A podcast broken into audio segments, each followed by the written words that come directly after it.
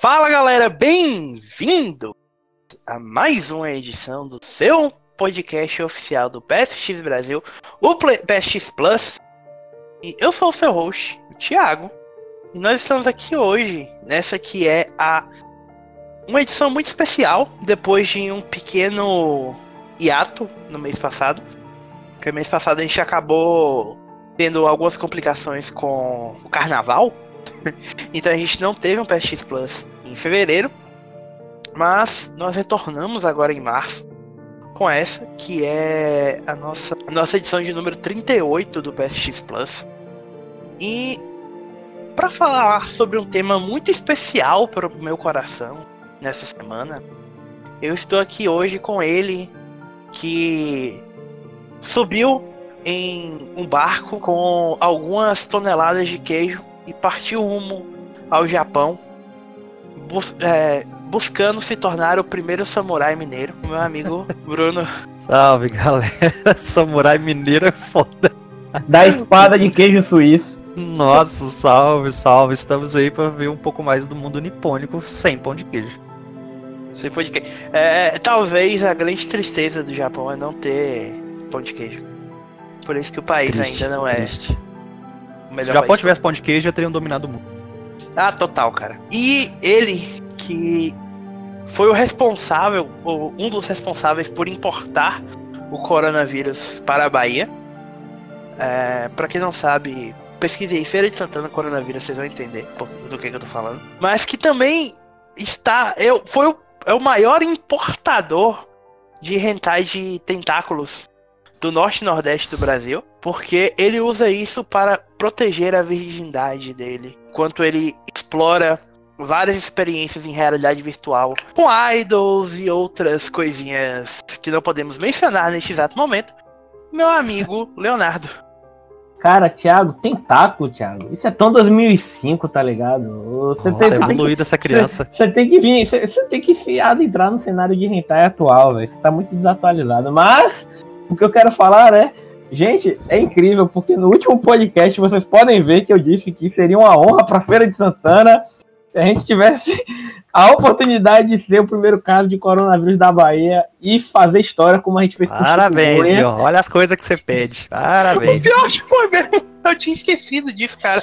É sensacional. Quem vê pensa que. Não, ó, quem vê vai pensar, quem tá ouvindo vai pensar que o nosso podcast é, é cheio dos insiders. É, é, tipo os Patriots do Metal Gear, tá ligado? Alguém, a gente comanda. Alguém escuta esse podcast e está causando coisas baseadas nesse podcast. E outra, ainda teve o, o Kitaz ainda que falou que desperdício usar o pessoal do Parasite Eve. Quando a gente chegou e falou que era um desperdício eles não fazerem um Musou com os personagens de, da Square Enix, tá vendo? Pois é. Enfim, muito obrigado. Olá, senhores e senhoras que estão escutando esse podcast. Muito bom dia, boa tarde, boa noite. E sou eu aqui de novo para trazer a vocês todos os jogos ruins. Tá pra nascer aí. Cara, o pior é que são duas coisas que realmente encaixam com o Leon, porque assim, essa semana nós vamos falar sobre um tema que, como eu falei, é, habita muito o meu coração, que é o renascimento da indústria japonesa, ou suposto renascimento da indústria japonesa, é, nessa geração. E é muito bom ter o Leon aqui, porque ele foi o homem responsável por analisar a principal joia do, do Japão Nossa. nessa geração. Um diamante também conhecido. também conhecido como sucessor espiritual de, de, de, um sucesso do PlayStation 2, The Bouncer. The Bouncer. O, o jogo conhecido como The Quiet Man. Sensacional. Melhor jogo. Totalmente underrated. É, é, é, o novo The Room, só que dos jogos. The Room. É. The, The, Bouncer, que é um jogo importante citar, porque ele é mais conhecido como o jogo do Zipper. Porque foi o. É, porque foi o primeiro jogo que o Nomura perdeu completamente as estribeiras. E, tipo, cada personagem tem mais ou menos de 10 a 15 zippers diferentes. E eu não tô exagerando, é sério. Tipo, é realmente um, um, uma aula de design de personagens que ninguém deveria tomar. Mas, mas, enfim, vamos lá. Antes da gente entrar no tema, sigam a gente no arroba PS3 Brasil no Twitter, twitch.tv barra PSX Brasil, facebook.com barra Playstation 3 Brasil, não, facebook.com barra PS3 BR e youtube.com/barra PlayStation 3 Brasil. Eu juro que um dia eu vou subornar o Ivan para ele colocar um nome só para tudo Porque tá ficando complicado Eu acho que já é meio cara. tarde, mas tudo bem. É, bom, é, tem, tem aproximadamente 53 podcasts que eu tô tentando decorar os. Bom, pensar que você não decorou até agora, acabou, né? É, não, já desisti completamente, cara. Bom, mas o Já é gag, já. Já se tornou um gag, pô. Já se tornou um gag. É, basicamente. Bom, mas uma coisa que eu não desisti, como vocês podem já ter percebido, é da indústria japonesa. E aproveitando que esse podcast vai ao ar no dia 9 de março, amanhã vocês vão estar recebendo a primeira análise de um dos grandes jogos de 2020, que é Nioh 2. Nioh 2 que, pro- que puxa um- o carretel de uma série de, de porradas que a gente vai tomar agora nesse começo de ano, né? Porque vem tipo Nioh 2, aí tem o Doom Eternal, depois vem Resident Evil 3, vem Final Fantasy 7. É, então a gente vai ter um começo de ano bem movimentado. E vocês podem perceber que desses quatro jogos que eu citei, três são jogos de origem japonesa. Ah, o Nioh 2 fora a ambientação clássica do Japão, é um jogo desenvolvido pela Team é Team Ninja, né? Isso. Ninja. Pela Team Ninja e publicado em conjunto pela Koei Tecmo, pela Sony. É- é, como foi feito esse acordo vai continuar sendo um mistério. Que continue assim. É, é um mistério gigantesco, né? Que colocaram o jogo no. Exclusivo no PS4 e no PC. Então, É, tipo, como eles conseguiram, realmente não sei, mas sei que é um baita de um acordo. E. Caramba. Eu... Deve ter. Não, deve ter dinheiro aí pra financiar. Ah, né? mas eu Porque- acho que não, porque é uma, uma parceria antiga, né, cara? Pensa no. se, é, se vocês forem com a lembrar, com a Team Ninja. eles compraram a, a, a Sony comprou o direito de, pra- de publicar o Nioh, tipo, três ou quatro meses antes do jogo sair. Ele já era Sim. exclusivo de PS4. Baita decisão. Aí, tipo, acho que depois daquela última, daquela última beta, eles foram tipo, oh, vem cá que a gente vai publicar essa porra. Eu acho que isso aqui tem certo. chance de ser um negócio bom, né? E com isso a Sony tem os dois melhores jogos de Dark Souls que existem no universo, que é Bloodborne e Nioh. Cara, Hum, se você for parar pra pensar, só, tipo, os dois, os dois piores jogos do gênero são os que saíram pra outras plataformas. São Sekiro Dark Souls, porque Demon, Demon Souls também é exclusivo, né? é, depois. Pera aí, Thiago, Souls deixa. 2, A gente tá no começo do podcast, deixa pra fugir é, do, do, deixa do- tensões pra lá galera final. Bom, eu acho que eu não tô sendo polêmico falando que Demon Souls Ah, é um dos mas- melhores jogos da Software. Mas vamos lá. Não, é Demon Souls é. Além disso, a gente tem. O segundo desses três jogos é Resident Evil 3, que é mais um de, daquela que pra mim é a história de renascimento mais impressionante dessa geração, que é a Capcom. Que até, sei lá, 2014, 2015 era chamada de Crapcom, né? Porque Crapcom. só saía, só saía lixo. E Cara, como muda? provavelmente, cara, provavelmente é a distribuidora O que hoje que. O que que você compra que qualquer mudou, coisa né? cegamente. É, tipo, sei lá, eu, eu ainda acho que depois do Resident Evil 6 eles falaram assim, não, gente, vamos dar um jeito nessa empresa, porque senão vamos ter que fechar as portas. É pior que se você a gente for olhar o que que a Capcom lançou, porque se eu não me engano foi tipo Resident Evil 6. Depois disso, eles passaram um tempo relançando os jogos dela. Mas. Ó, não, assim, ó, teve Street Fighter V, o Marvel vs Capcom Infinite, que até então, vocês sabem que é a merda que aconteceu com o Marvel vs Capcom Infinite, né? Não é culpa da Capcom, diga-se. É, não é culpa da Capcom. Tem mais de da. não, da- pera. É isso, é tipo Street Fighter V, que eu acho que é de 2016. Aí Aí tem tem o. Resident Evil 7, que já foi oh, É, Aí, então, aí por isso que eu falo. Aí já mudou o, o paradigma. Porque quando eles resolveram apostar, tipo, ah, a empresa japonesa vem em decadência. A Crapcom, por assim dizer. Então a gente já saiu de um Resident Evil 6 horrível. Tipo, não, não, não- acho que além de, de comercial, que logicamente vendeu, mas não teve nada que pra falar assim, não. Se a gente continuar investindo na fórmula que tá aqui, é, não tem nada que vai garantir o sucesso da franquia ou da empresa por muito tempo. Então a gente tem que mudar. Aí anunciaram o 7 com várias mudanças, né? É, perspectiva, é, o esquema de voltar pra parada mais survival, mais horror, ambiente A própria- mais fechado e tal. A própria campanha de marketing do set foi muito boa. Tipo, a primeira demo que era atualizada, a, demo, a primeira demo foi atualizada três vezes, se eu não me engano.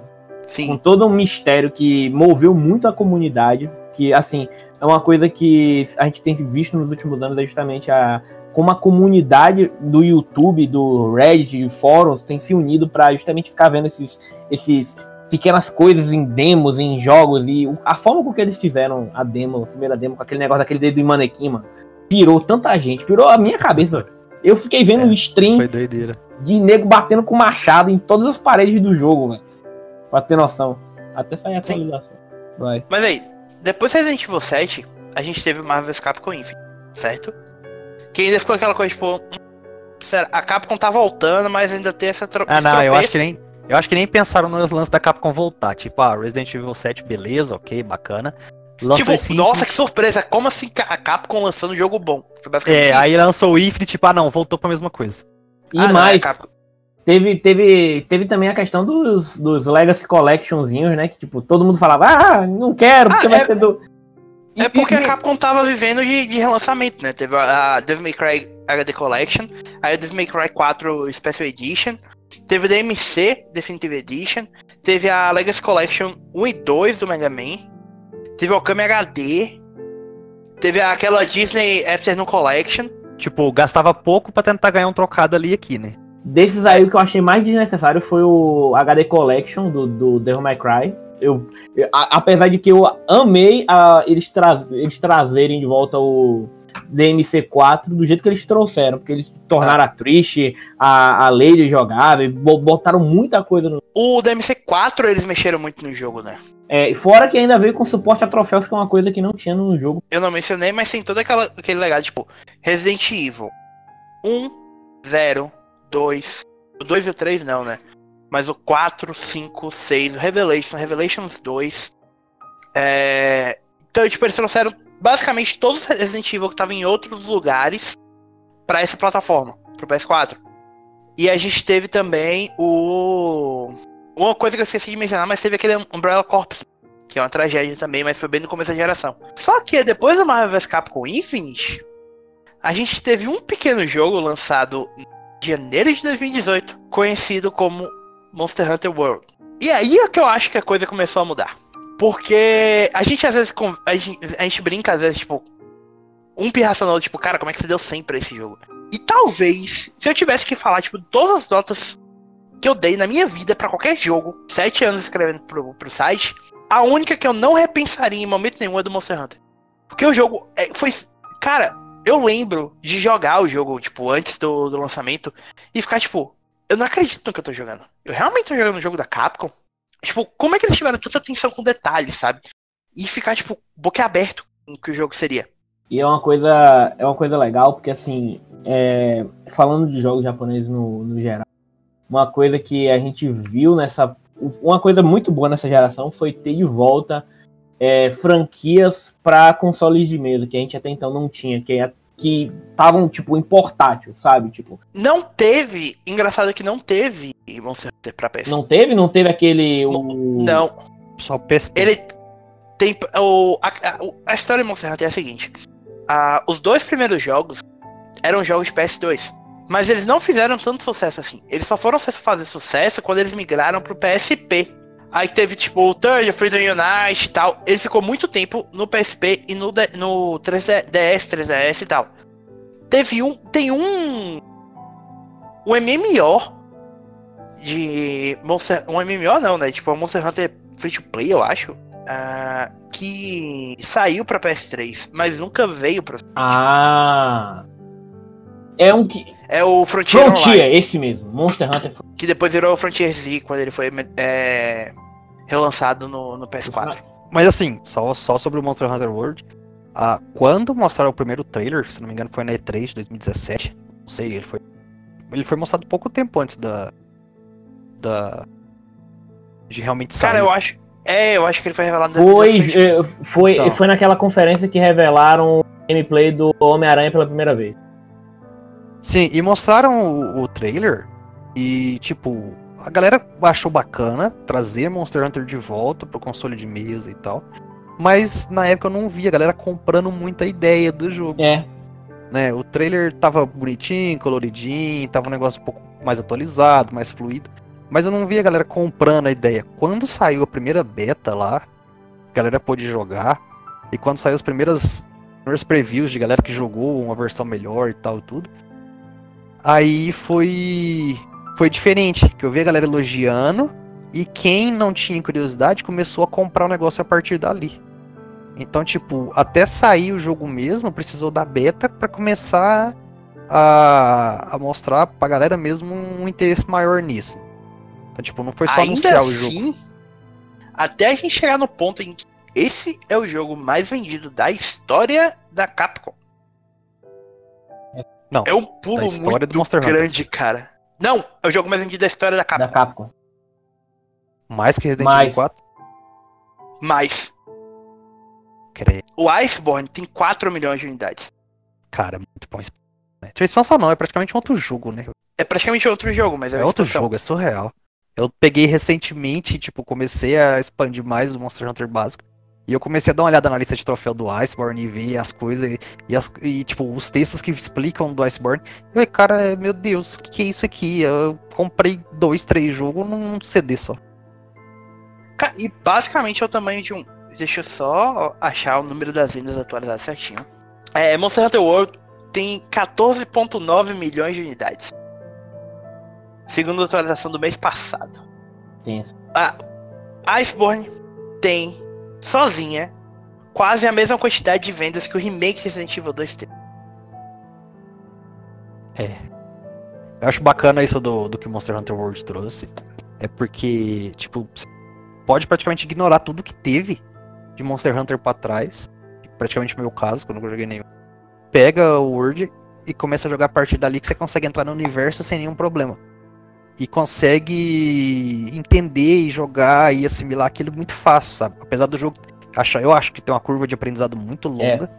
Muita isso coisa. É o que eu comentei com, É, é, tipo, o que eu comentei com vocês outro dia, que tipo, eu entrei no jogo e me senti perdido pela quantidade Sim, você fica com medo, coisa, cara. Tipo, é muita arma que tem por equipar, é muita. É, é, tipo, negócio de cozinhar, de amigato, de, de build de arma, de. Ah, caralho. Eu vou falar Por que praticamente lado- quando você pega a primeira vez, você fica com medo, cara. Só que assim, quando você começa a assimilar tudo, depois de algumas horas, é. Tipo, você entra muito fácil, sabe, no universo. Agora assim, é, é, é- é legal essa. Assim, não da Capcom, só da mente da Capcom, mas isso que a gente tá vendo recentemente na indústria, principalmente dos jogos japoneses, é essa volta dos jogos. Porque assim, aparece até então que as empresas é, lá do Japão, elas não sabiam que tinham um público, sabe? Que tinha gente querendo aqueles jogos aqui. Então, por exemplo, a- nessa no, no- no PlayStation 4 exclusivamente, né, no caso, a gente teve vo- franquia voltando, tipo, que nunca veio pro ocidente voltando, né? Tipo o Romance em Saga 3, né, Thiago? Que até então não tinha Cara, eu vou te dar um exemplo até melhor do que o Romance em Saga. A Yakuza. O Yakuza 3, 4 e 5 tiveram uma localização extremamente fodida. O 3 foi, foi basicamente dilacerado quando eles localizaram. Porque eles cortaram um monte de conteúdo. O Yakuza 5 demorou 3 anos pra chegar aqui. Nesse meio tempo tem quatro spin-offs de PS3 que nunca foram lançados. que é aquele que se passa na, no período é, feudal no Japão, que é um Yakuza. É, tem dois, na verdade, o Kenzan e o Ishin. Nossa, O Kenzan é no período. Edo? É, no período Edo.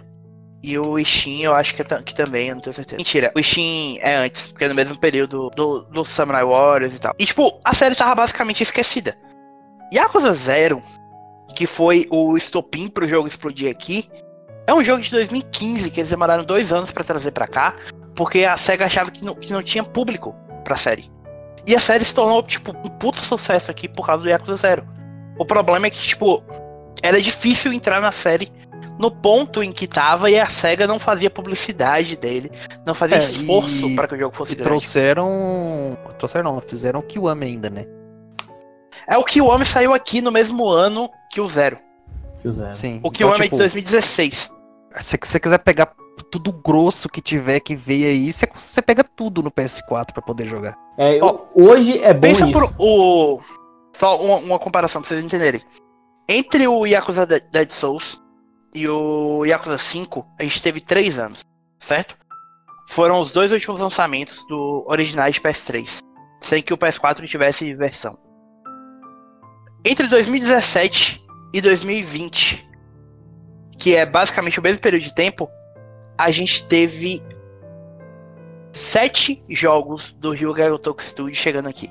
Yakuza 0, Kiwami, é, Yakuza 6, Kiwami 2, Fist of North Star, Judgment e agora o Yakuza 7. Sem contar a coletânea do Yakuza 3, 4 e 5 que saiu nesse- é, há pouco tempo. Então, tipo, a diferença é, é gigantesca.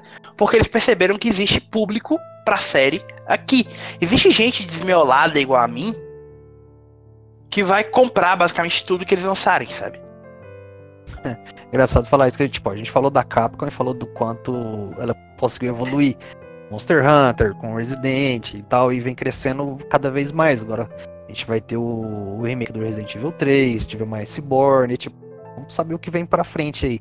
A gente pegou a SEGA, é, que tipo, teve que sair do, do paradigma de viver só de Sonic, tipo, que três décadas pra trás, né, do que ela que movia ela. E começou a arriscar muita coisa, né? Não só no mercado de nicho que tinha no Japão com o Yakuza e trazendo. Mas você vê que ah, o, o risco que eles tiveram com alguns projetos. Tipo o Binary Domain, O o, próprio Vanquish, por exemplo, que eles mesmos arriscaram em, em publicar um jogo da, da Platinum na época, onde a Platinum não era o que é hoje. Então, tipo, você vê que eles realmente quiseram colocar o nome um pouco além. É, tipo, uma outra, uma outra coisa que, que eu quero mencionar, tipo, em relação à SEGA, você vê o quanto ela arriscou um pouco mais de alguns anos pra cá. Que, por exemplo, o revival da série Sakura Wars, que tava morta desde um jogo pra Wii, em 2009. Porque, tipo, o Sakura Wars uh, Goodbye, So Long My Love é de 2009. Era um jogo de PS2 que foi portado pra Wii e eles trouxeram no Wii. Aí agora o Sakura Wars novo vai sair aqui, tipo, quatro meses depois do lançamento no Japão. É, teve o Shining Resonance Refrain, que eu achei que não ia vir pra cá e veio. É, tem o Yakuza 7, que vai sair, tipo, poucos meses depois do lançamento no Japão. É, teve o, o revival da série Valkyria Chronicles, sabe? Que tava basicamente morto depois que eles migraram a série no, pro. PSP. É, porque tem o primeiro Portátil. Bakura Chronicles no PS3 e o, o 2 e o 3 no PSP Vita, não é? É, é só PSP. Aí depois eles tentaram reviver a série com um RPG de ação, que foi Valkyria O, é, Revolution, o Revolution. que é uma bosta.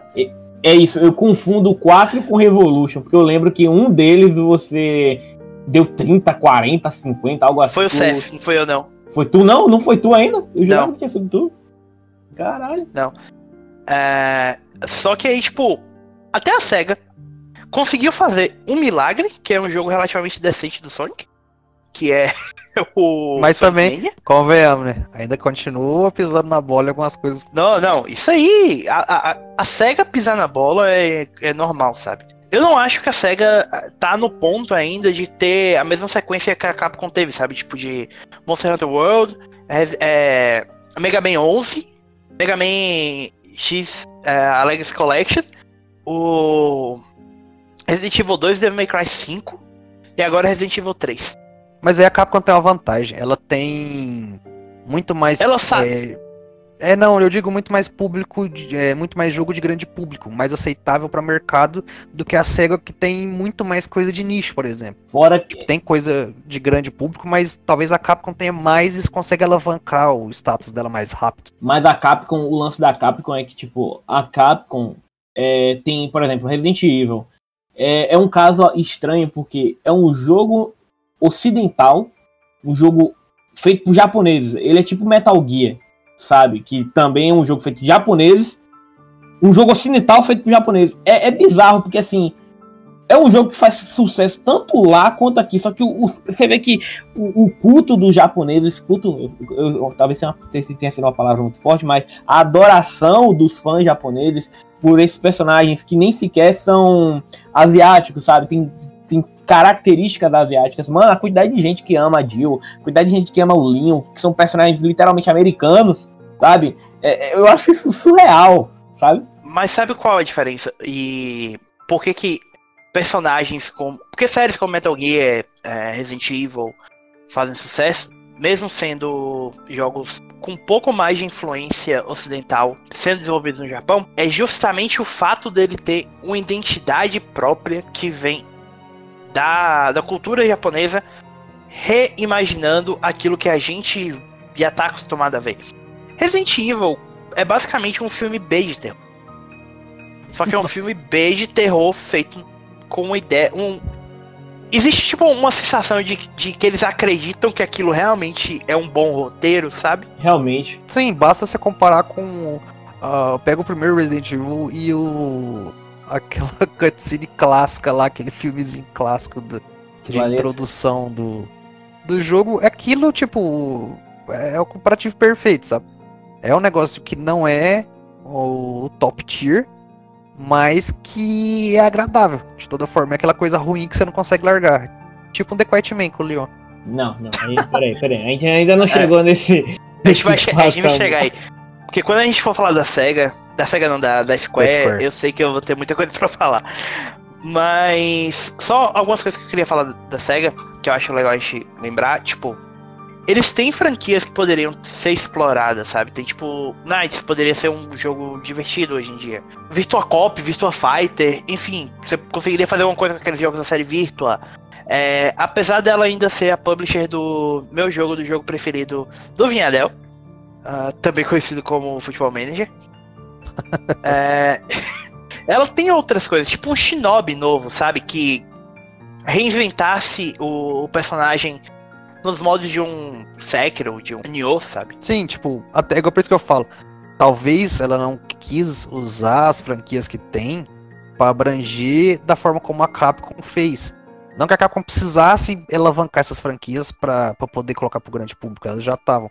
Mas a SEGA poderia fazer isso e abrir pra um público maior, além tipo, de ficar só no nicho, sabe? Até e é bom a gente lembrar que a Sega é a dona de talvez a franquia japonesa mais queridinha do, do público otaku. Persona? Exatamente. É. Sensacional. Porque, tipo, existe um culto. É, é, aqui realmente eu acho que a palavra culto se encaixa perfeitamente. É, em torno da franquia Persona, sabe? Eu sei como é, porque assim, ó. São. Porque, assim, na minha opinião, em minha opinião, no Play 2, é, os jogos Persona passaram muito batido. Muito batido por muita gente. E assim, é, quando eu peguei o primeiro, o Persona 3 pra jogar, é, e, o, e posteriormente o 4, são duas coisas, sabe? com- até então eu nunca tinha imaginado que. Pensado, pensado naquele esquema de jogo que é tipo, justamente um, um, um simulador, um, um simulador de relacionamentos. Um, É o Date Sim com, um date sim, com isso, RPG. com RPG, cara. Aquilo ali, aquilo ali me encantou de um jeito, fora a- os elementos de anime, na, na história anime, né, etc. Mas eu, eu assim, sempre gostei, mas eu nunca eu não esperava o boom que foi Persona 5. Persona 5 foi, assim, sabe? Tipo, ninguém falava.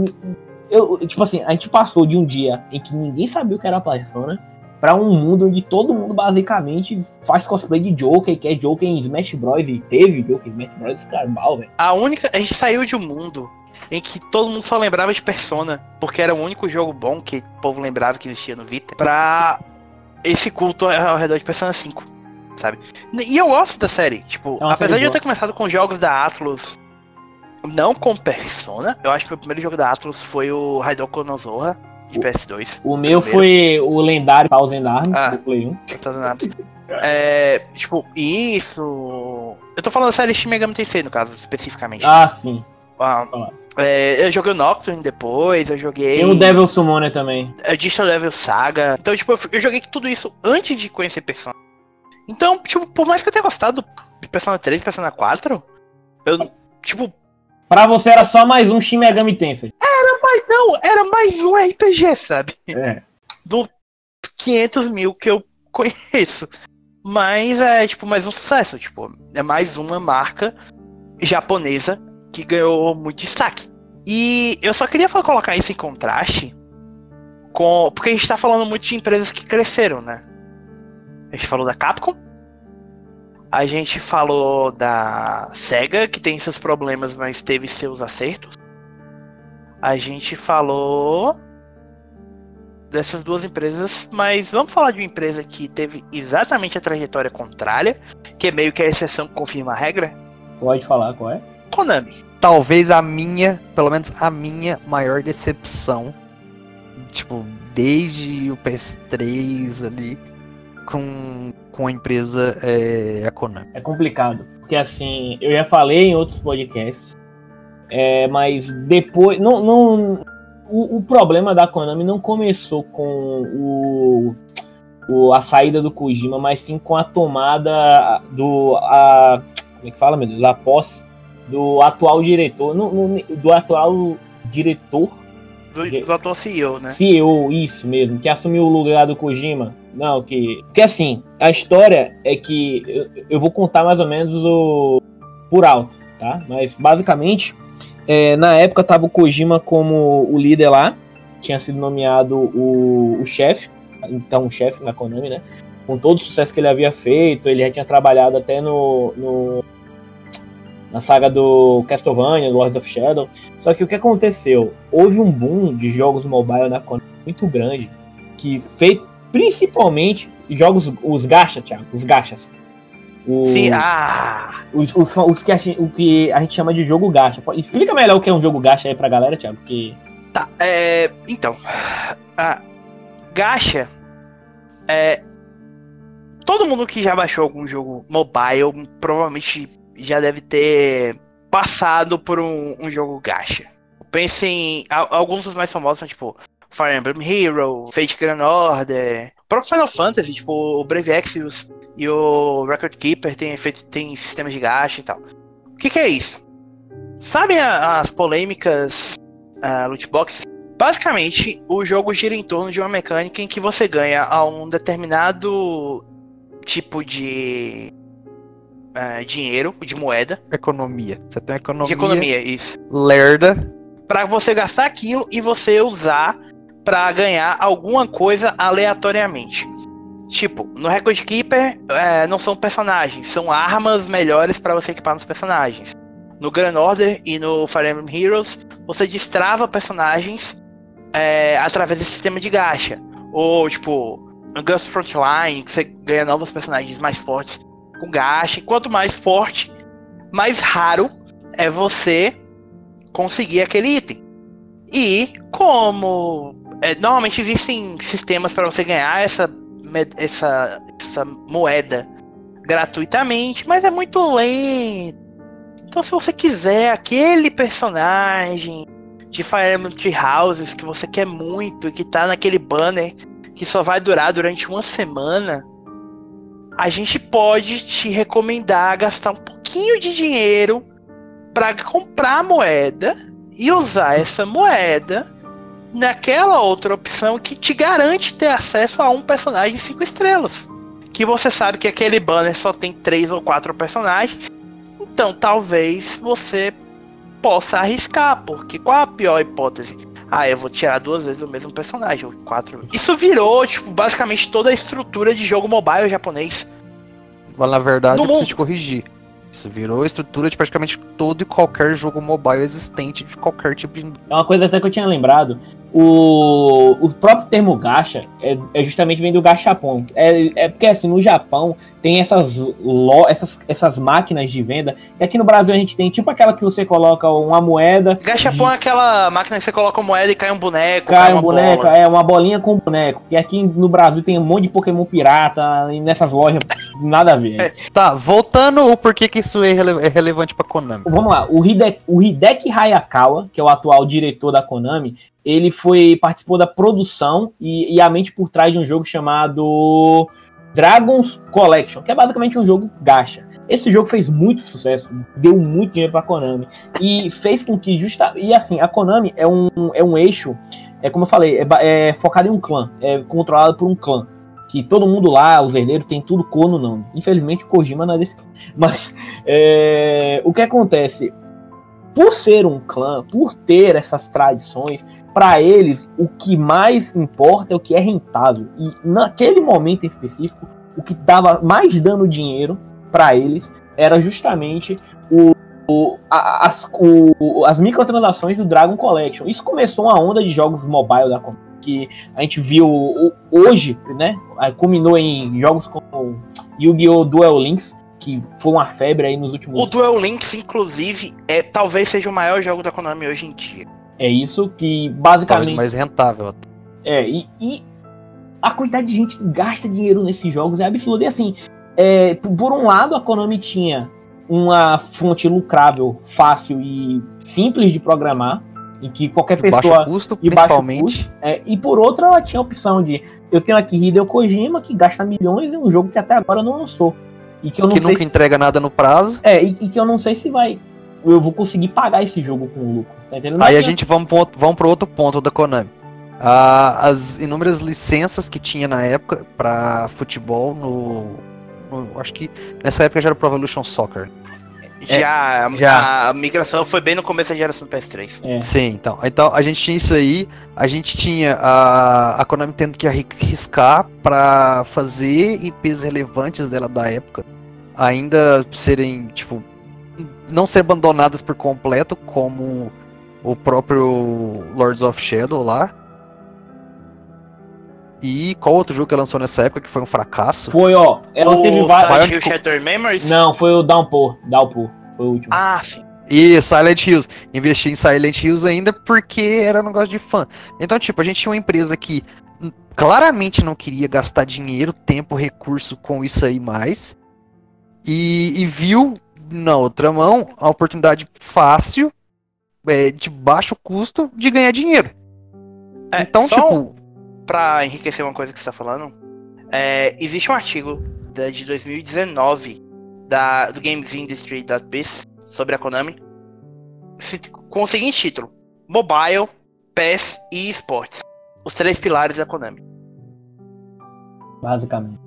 Então. É, então, tipo, a gente tinha a situação onde uma empresa, é, tipo, a gente vamos falar como corporação, é, se qualquer um de nós fosse um CEO nessa época, sem entender nada de videogame, ah, não teria como falar que eles estavam errados. Porque eles estão. Eles ganham mais dinheiro com menos esforço. Então, qualquer é, decisão corporativa ia apoiar esse lado. na realidade. Mas sim. entendendo de jogo e a empresa que a Konami é com as coisas que ela tinha, tipo, foi praticamente jogado fora. Eu lembro que quando eu vi as primeiras coisas do Lords, do Lords of Shadow, que eu fui jogar depois e tal, eu falei assim, tá, não é o Castlevania que eu queria, mas é um negócio legal, beleza. O primeiro, né? Ainda, que ainda teve envolvimento Sim, da exatamente, Kojima o primeiro. Produ- E que teve envolvimento da Kojima Production. Aí a merda toda. É, Eu não tô dizendo que foi bom por causa disso. Só tô deixando. Tem, tem minhas dúvidas quanto a isso, porque eu lembro que eu li um artigo da vez sobre a Mercury Steam lá, e que tinha umas coisas muito noiadas na galera que tava lá, e que, tipo assim, eles meio que tocaram foda-se com um monte de coisa.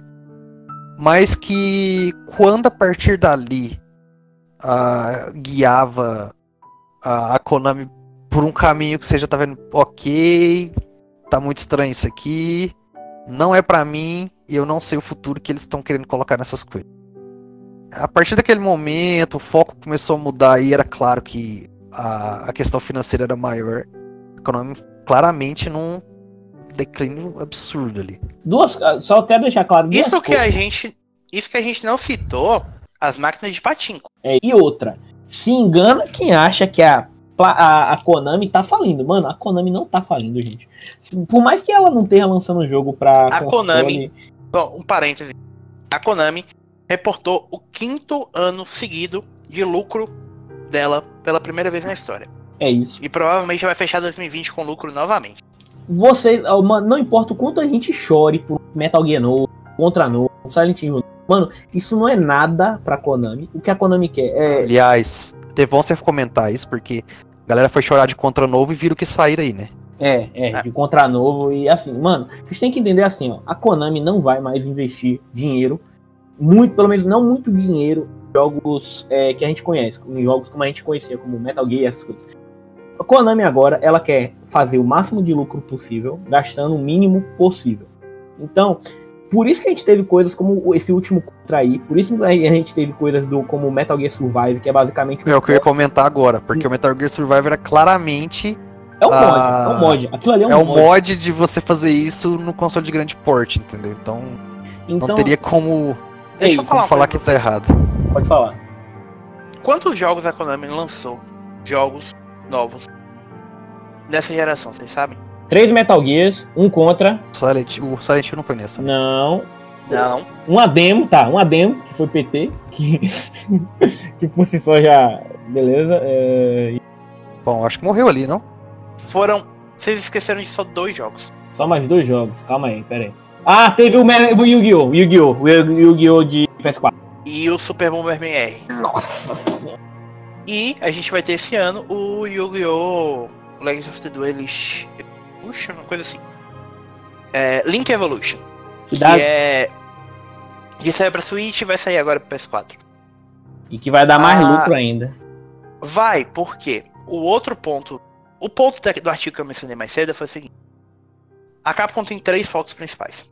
PES, que apesar de não ser nem perto do tamanho que a franquia era no, na sua, no seu auge, e provavelmente não representar mais a mesma ameaça que um dia ele já foi pro FIFA, ainda é um, um ponto de lucro da, da Capcom, não só pelo jogo completo Capcom não, console, mas é Konami. Da Konami. pra Konami. Konami. É, porque é importante lembrar que o jogo também tem um sistema de gacha, que é o My Club. Que É, a versão free, ganha- por exemplo. Te- Aí tem a versão free, né? Que é o, é Light. Sim, sim. Que é só esse modo de que você, tipo, contrata aleatoriamente jogadores pra montar seu time. Ah, que é o modo de coleção de jogadores que virou, tipo, o principal pilar de todos os jogos de esporte. É, na verdade é aquilo, né? é o que gera o revenue, né? Que é, você vê, você, você tem o desenvolvimento daquele negócio e gastou, sei lá, X milhões. A venda dele te dá X milhões. E, e agora? Acabou? Não. Tem que fazer aqueles X milhões continuar proliferando, por dizer assim. Então, tipo, É o FIFA fa- faz é- isso com o FUT, né? É o que a EA, tipo, ah, a gente vendeu, sei lá, um bilhão de em jogos, mas a gente lucrou mais um bilhão só com o FUT e o Multi, né? Que é o Madden Ultimate Team. É, pensa Também. que hoje essa- essas, essas mecânicas, por dizer assim, rendem mais do que a própria venda do jogo. Ah, o, o próprio relatório, saindo um pouco, tava falando, o próprio último relatório financeiro da, da Take-Two, que tava apontando que eles tiveram um, um lucro muito maior por causa do sucesso da do My Team do NBA 2K. Sim. Ah, o bom é pensar nisso e ver como a Konami pode pensar nisso pro futuro, né? Porque se a gente for ver a estratégia de negócio delas hoje, claramente não cabe mais é, para o novo Castlevania, não cabe mais para produção de um contra, digamos assim, de qualidade aceitável. Ah, O que mais? Um novo Silent Hill, talvez, com esses rumores que tá surgindo aí com, com a Kojima Productions, tá? Sei lá, apesar de eu É, achar E Miguel. que eles mesmos disseram que eles estavam procurando formas de reviver a franquia, né? Sim, mas mesmo assim, é, seguindo essa política deles, é claramente que a Konami não vai focar nisso. Ela muito, muito provavelmente vai continuar ganhando dinheiro dela de maneira fácil, gastando. E, vez ou outra, vai tentar produzir alguma coisa da grande massa, que é a parte nostálgica, tipo, ah, a, a gente não tem nada de Castlevania além do que. Não sei se vocês viram, mas eles colocaram o Symphony of the Night Ah. de modo stealth em, em mobile, vários é, foi- Android, mobile e tal, né? É basicamente Tipo- apostar no que todo mundo ama e que sabe que vai ter dinheiro. Sim, vão milcar o negócio, vão querer ganhar É. dinheiro com aquilo. Só que assim, como teve imagina- aquela coletânea do Do Night e o Run of Round of Blood, Blood. pro PS4. sim, mas pensa, quando é que vocês acham que a gente vai ver um próximo Castlevania? Realmente Não, nunca. Castlevania mesmo. Então, pois é, essa é a questão. A gente não, não é um modelo de negócio da Konami. Então, tipo, Não é que a Konami esteja sendo um fracasso, mas pra gente que conheceu o jeito que era, conheceu as franquias que tinha, é um fracasso total. Mas é um fracasso como negócio, como corporação, como empresa? Não. Eles estão lucrando e estão crescendo. Então, Agora- não. Agora, só uma coisa que eu quero elogiar, e me- merece elogio, é justamente também cedo, que é justamente a, a, a- Hoje a gente pode, pelo menos, apesar de ser. não ter um preço tão. né?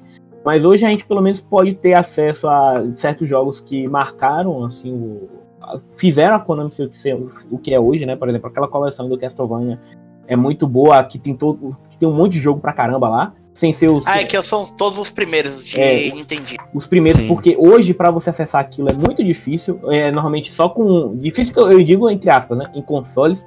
Eu tô falando porque qualquer um pode chegar e abrir esse jogo em navegador, colocar em um emulador no celular, mas eu tô falando de forma lícita, sabe, de forma legal. Mas sabe o que é engraçado E você outra? falando isso aí, Leon? Que Calma. me lembrou de uma coisa. Calma aí, calma aí, calma calma aí, calma aí. E o próprio Round of Blood, é, a gente não teve uma versão dele pra cá. A gente teve o, o Drácula X, que é um porte, e o Round of Blood original, que foi pra. Foi pra. Pra aquele PC, não foi, Thiago? Um PC? É, PC Engine. Não, com- Foi pra PC Engine. A versão dele é, é japonesa. Teve versão americana. Então foi a primeira vez que a gente teve esse jogo pra cá. Então é uma coisa muito boa essas empresas japonesas estarem trazendo esses jogos é, obtusos. O. É. Só um parênteses aqui rapidinho. falar. É PC Engine CD mesmo.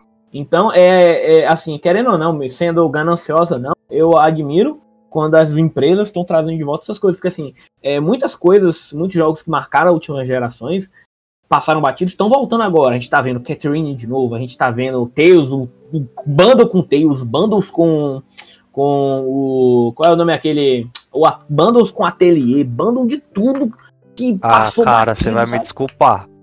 Isso aí não tem nada a ver em trazer nostalgia de volta. Isso aí tem a ver em ganhar dinheiro. É, com eu sei, mas, saiu. mas querendo ou não. Porque é a é, mesma coisa, cara. eu Não, sei. não é um negócio pra falar assim que, meu Deus, estão preocupando com o jogador trazendo um negócio de volta. Eu Não tô é. ligado, mas querendo ou não, viado, dá oportunidade pra quem não conheceu naquela época. Você dá oportunidade porque o negócio hoje é, é muito mais amplo, cara. Então, tipo, coisa disso aí que você vai ver que nunca Ah, saiu do Japão, que agora tá saindo.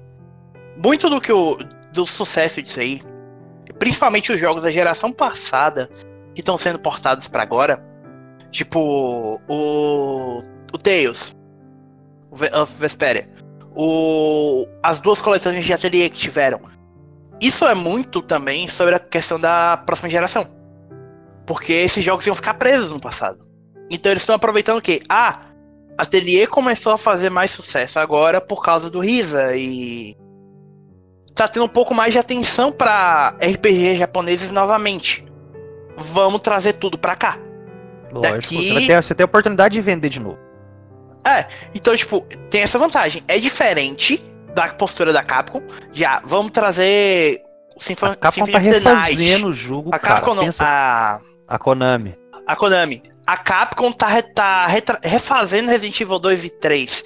A Capcom tá montando coletâneas gigantescas com todos os Mega Man. Com todos os Mega Man X. Com todos os Mega Man trazendo, e trazendo de Zero. volta. E trazendo de volta. Porque veio de volta o Mega Man 11. poster- Muito possivelmente a gente vai ver um novo Mega Man X aí. No, no Mega Man X9 está em desenvolvimento. É. O- o- não, eu não tô nem falando por isso, não. Tem um cara que é. Eu acho que é Protodude. É, tu falou, tu falou, Thiago. Ele é o. Ele é responsável por um site chamado Rockman Corner, que é a maior, um dos maiores fansites da, de Mega Man. E ele já falou várias vezes que existem três projetos diferentes envolvendo Mega Man em desenvolvimento. Um deles é o novo Mega Man X, e o outro era o. O. sei lá, Dive, que é o jogo mobile que saiu agora. Então tem Tá. o terceiro. Só pra completar o que eu Enfim, tava querendo falar ali. Completa. É.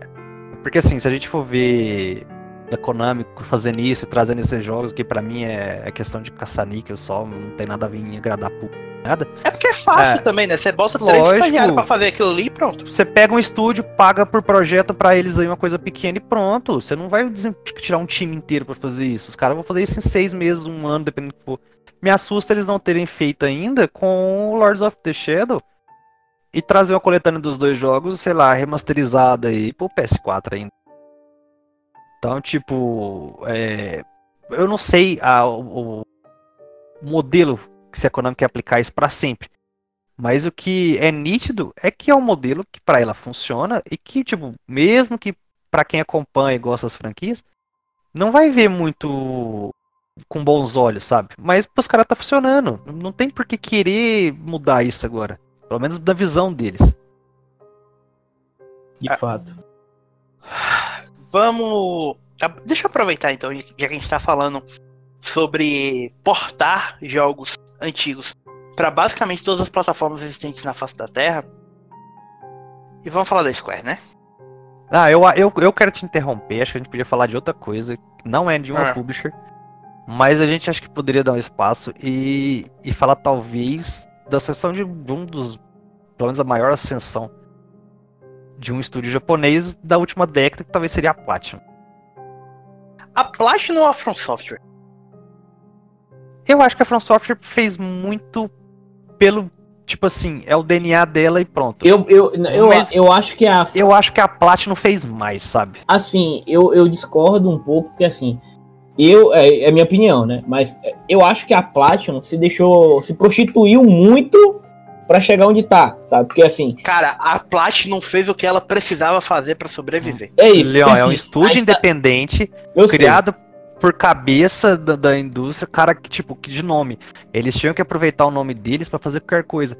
Ah, vocês querem fazer um jogo que parece um Devil May Cry? Lógico. Eu só Vocês quero, querem fazer um negócio novo? Lógico. eu só quero Os vão querer lembrar. fazer tudo. Só quero lembrar que a Platinum Games fez um jogo de Avatar, a lenda de Korra. Obrigado. Cara, deixa eles fizeram um monte eu- de bomba também, bicho. Obrigado.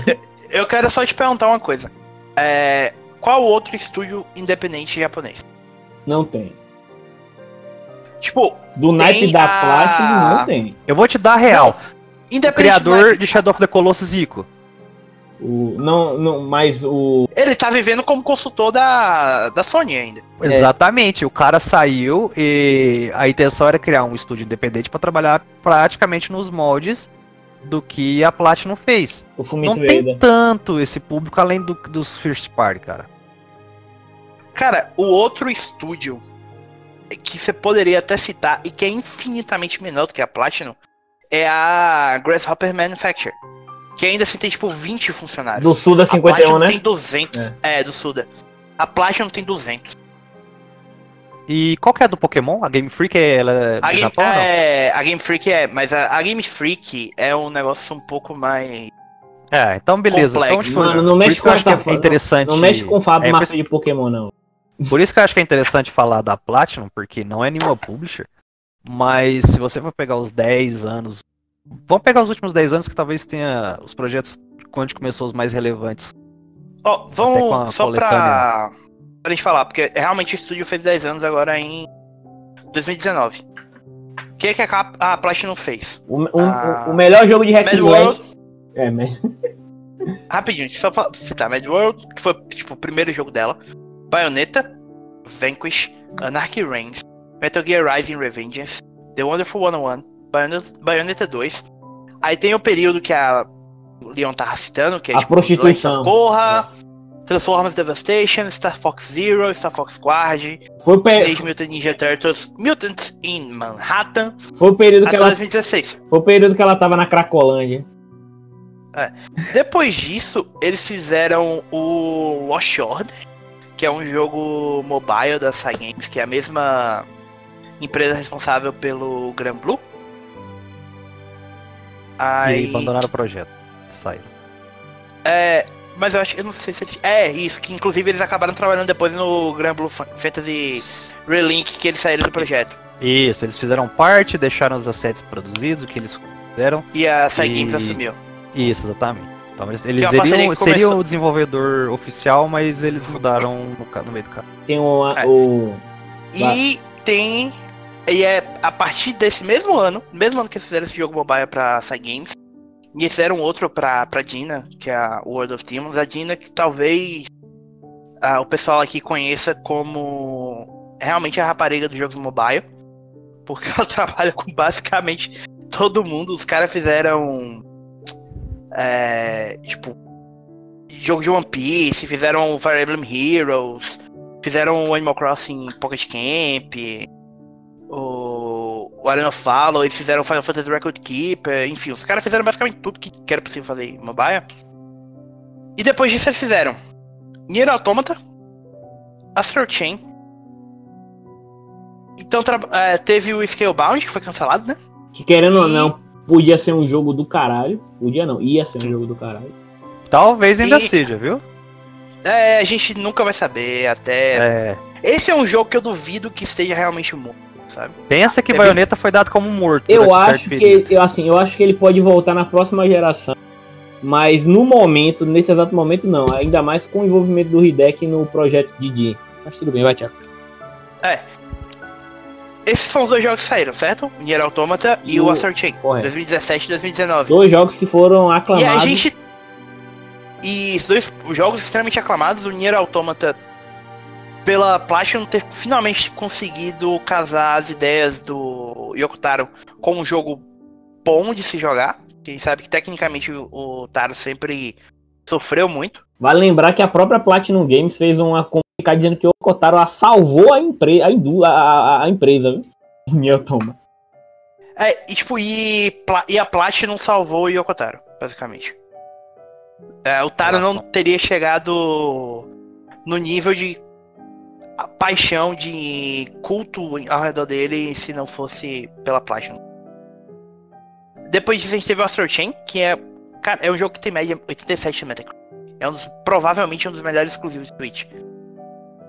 E a gente tem em 2020 e no futuro próximo a The Wonderful 101 Remastered, que sai acho que em maio. Publicado pela Ah. própria Platinum. Primeiro jogo publicado só pela Platinum. Tem o Bayonetta 3, que eles ainda estão trabalhando com a, a Nintendo pra com a lançar. Nintendo, que é a IP da Nintendo agora.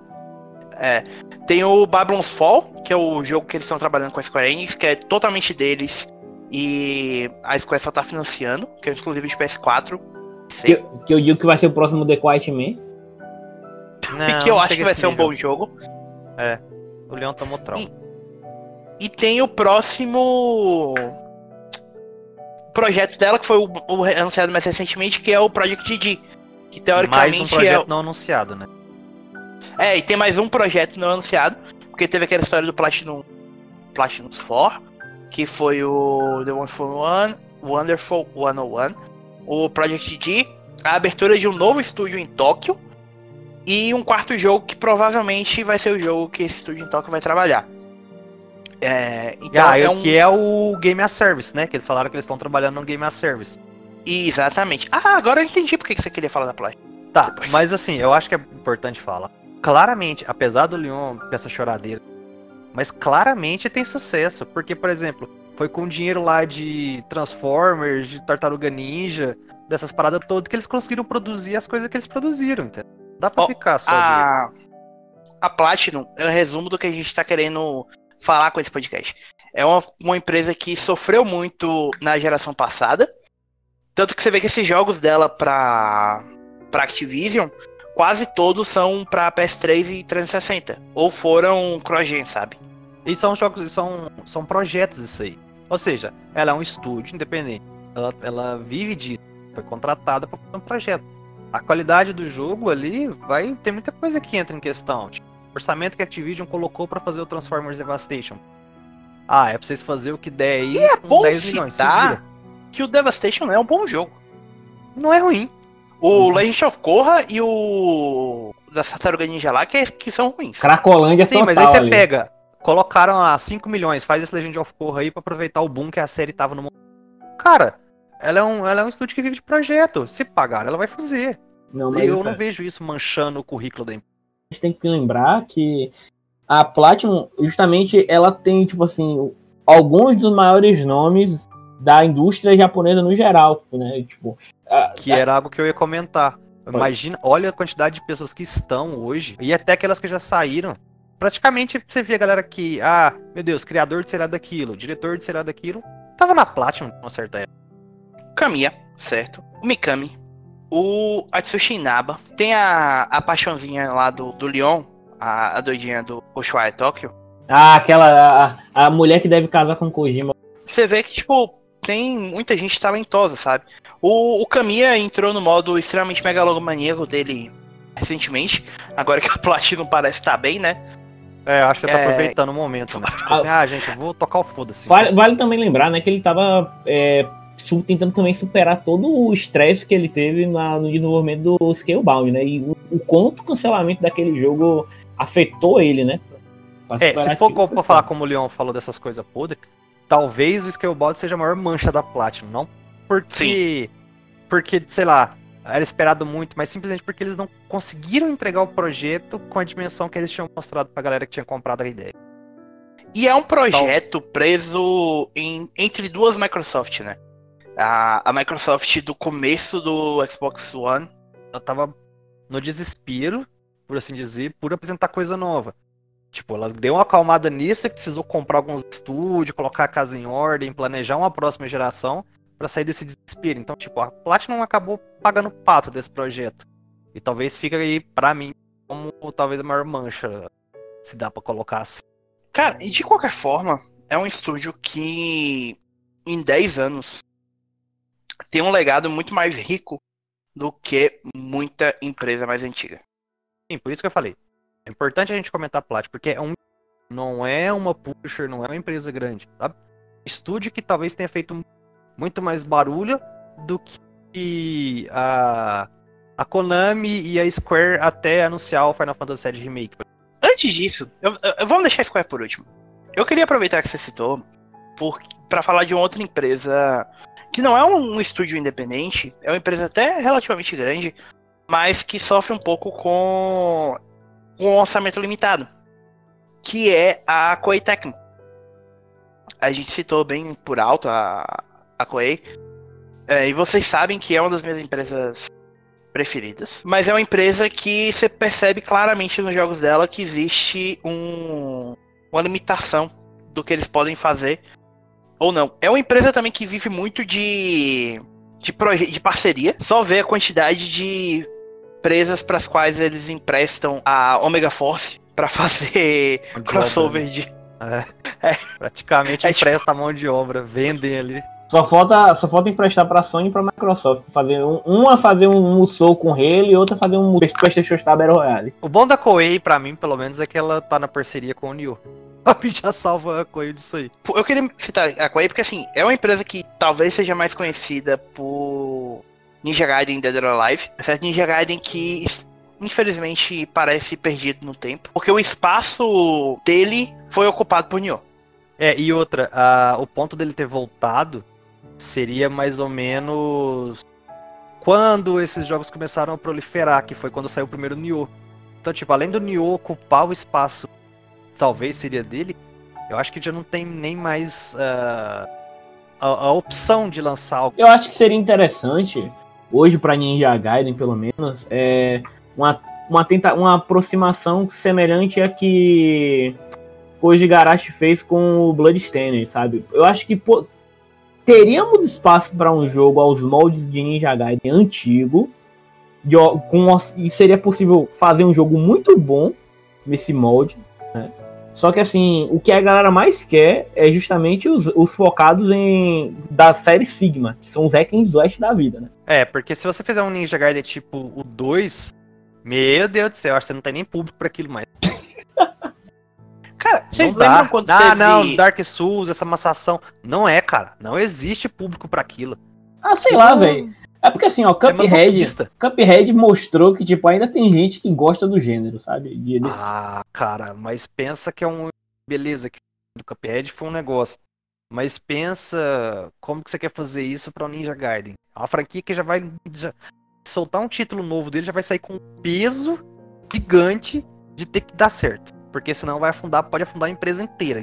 Por isso Então, que. não sei, Fora fala. que muito do sucesso do Cuphead vem da estética. É. Uma outra coisa que eu queria mencionar em relação a- ao Ninja Gaiden é. Vocês lembram quando teve o rumor do, do- da remasterização do Yaiba? Yaiba Ninja Gaiden Z. Sim, que aquele jogo horrível. Um tempo atrás que ia ser isso. Que era ele que ia ser remasterizado pra PS4. Ninguém quer aquele jogo, ninguém quer aquele. Ninguém, nem quem fez aquele jogo quer olhar pra aquele jogo mais. Fora isso, tipo, ah, tem a Team Ninja. A Team Ninja é um estúdio entre os estúdios da, da Koei, é o estúdio mais competente.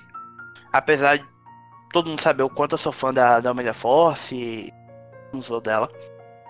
Mas. Sabe que eu não, não me surpreenderia da, da Sony adquirir a Team Ninja em algum momento. A única coisa que eu acho que impede um pouco isso de já ter acontecido é o fato da Koei Tecmo ser uma empresa de capital aberto. Talvez seria a única limitação mesmo, um negócio assim. Porque é, é, é um estúdio que claramente casa com, com o jeito da Sony, porque uh, seria algo um pouco mais dedicado, poderia abrir mais o leque. Até porque a gente não sabe o que exatamente o, Jap o Japan Studio está fazendo, que é um estúdio que está quieto há muito tempo. Estranhamente quieto. Muito. NEC 3! Não, fora ah, o sucessor do melhor jogo do PS4, o Japan Studio está fazendo alguma outra coisa. A gente não sabe se é um Bloodborne 2, o que, o que, que é que eles estão fazendo, mas alguma coisa eles estão fazendo. O pior é que do jeito que o podcast. Do que esse podcast está prevendo as coisas.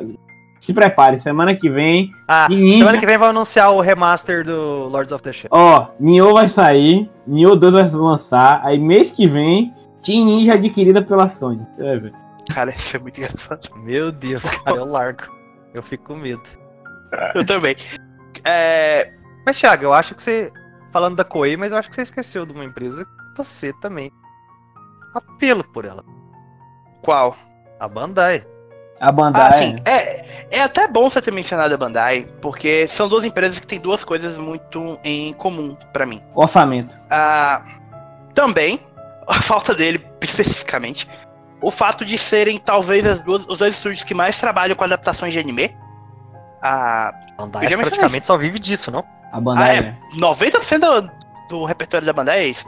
A Koei tem, tipo, o Fairy Tail que vai sair agora, teve o Attack on Titan ano passado. Tem algumas coisinhas. Tem o, os bons tempos em que eles faziam jogos de Gundam. Os Dynasty Warriors Gundam, que eram muito bons. E tem os jogos da, da Gush, que são RPGs de orçamento duvidoso. Mas que são bons jogos. Isso se aplica também à Bandai, né? Muito do, do repertório da Bandai, inclusive é um jogo desenvolvido pelos dois.